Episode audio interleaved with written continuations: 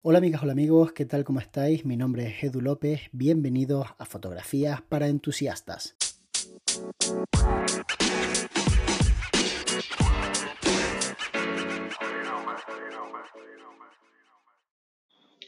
Hola Edu, ¿cómo estás? Te saluda Catherine Moreno desde Honduras. Eh, me encanta tu podcast, tu Instagram, tu YouTube, todas tus redes. Yo te sigo, soy fiel seguidora, interactúo mucho con, con tu Instagram. Eh, quiero hacerte una consulta ah, en relación a, las redes sociales, específicamente en Instagram.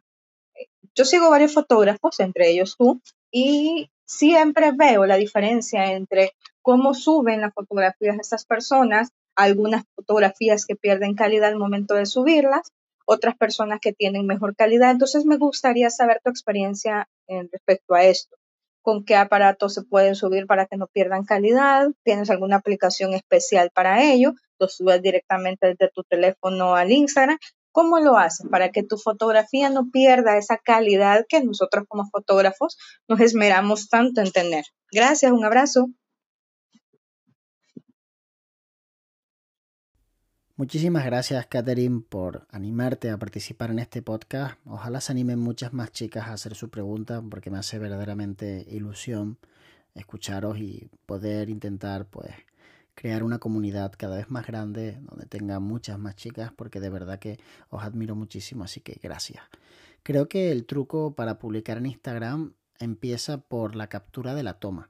Cuando tú trabajas con lentes potentes, con lentes buenas, con lentes que son de gran calidad, las imágenes se ven más nítidas. Y la nitidez es algo que difícilmente se puede conseguir en postproducción.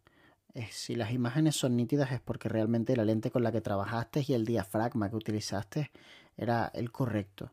Entonces, cuando trabajamos muchas veces con diafragmas súper abiertos para conseguir esos fondos como mega desenfocados, pues tenemos el problema de que las imágenes no son tan nítidas. Entonces, muchas veces hay que valorar si merece la pena trabajar a 1.4 o a lo mejor merece un poquito más la pena subir hasta f2.8 para tener un diafragma pues que me va a dar un bokeh menos pastoso, pero que me va a dar una imagen mucho más nítida.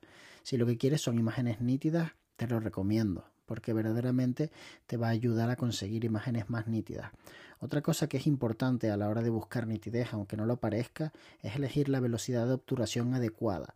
Si tú te quedas en una velocidad de obturación relativamente lenta, tienes la sensación de que la imagen está nítida, pero cuando la amplías al 100% te das cuenta de que no están los bordes definidos y eso es porque existe una mínima trepidación que hace que la imagen realmente no se vea completamente nítida. Y es una de las razones por las que siempre es buena idea trabajar con flash siempre que se pueda y que la estética de la imagen lo permita, porque el flash congela el movimiento y te ayuda a conseguir imágenes mucho más nítidas. De hecho, en muchas ocasiones utilizamos flash simplemente por esto, para conseguir esa nitidez extra y para conseguir también ese brillo en el ojo que de otra manera pues no puedes tener. Sobre todo hablo de retratos. Y finalmente creo que a la hora de preparar la toma en la producción que estás haciendo, pues dentro de Capture One o dentro de Lightroom es importante preparar con un poquitito más de textura de lo normal para las redes sociales y al exportar la imagen buscar el tamaño exacto en el que las redes sociales están publicando tu fotografía. En este momento Instagram en el feed está publicando en un formato de 4x5 con un tamaño de lado mayor de 2048 píxeles a 72 o a 96 dpi es una buena combinación para que de alguna forma la red social no toquetee demasiado tu imagen y el resultado final sea muy bueno.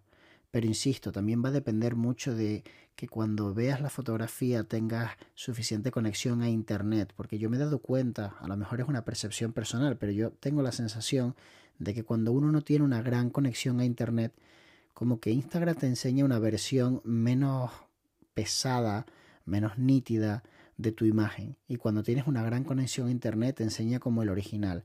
Es como si intentaran optimizar los recursos para que al tú abrir la aplicación tuvieras una experiencia de usuario positiva, aunque realmente no tengas la mejor conexión en ese momento. Y de alguna manera lo entiendo, porque imagínate que siempre tuvieses que tener pues la mejor conexión para conseguir que tu fotografía se viera y mientras no la tuvieras pues ni siquiera apareciera pues no parece la idea más inteligente a nivel empresarial por parte de esta compañía.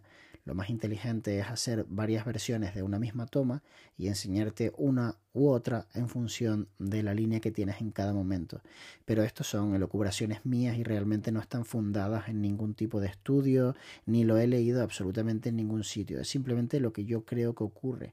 No sé lo que pensáis vosotros, pero tengo esa sensación desde hace mucho tiempo.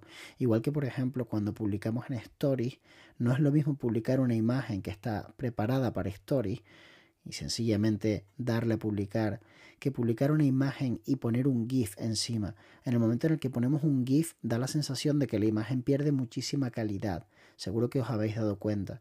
Y debe ser por alguna razón de que eh, Instagram hará una especie de remuestreo de esa imagen para crear la imagen final que le enseña al siguiente usuario que tiene el GIF incluido pero es algo que verdaderamente estropea completamente nuestra fotografía y es una pena porque hay GIFs que son súper chulos para indicar, por ejemplo, que una foto es nueva o que sencillamente le quiero poner algún tipo de emoticono en forma de GIF que me ayude a contar la historia o a hacerla más cookie o poner un buenos días, pero estropeamos nuestras fotografías claramente. Así que cuando vayas a publicar una fotografía y lo que busques es calidad, trata de no hacer pues que Instagram tenga que hacer un remuestreo de tu imagen para que la haga más pequeña, o sea que dale el tamaño adecuado y sobre todo no utilices GIF en los stories.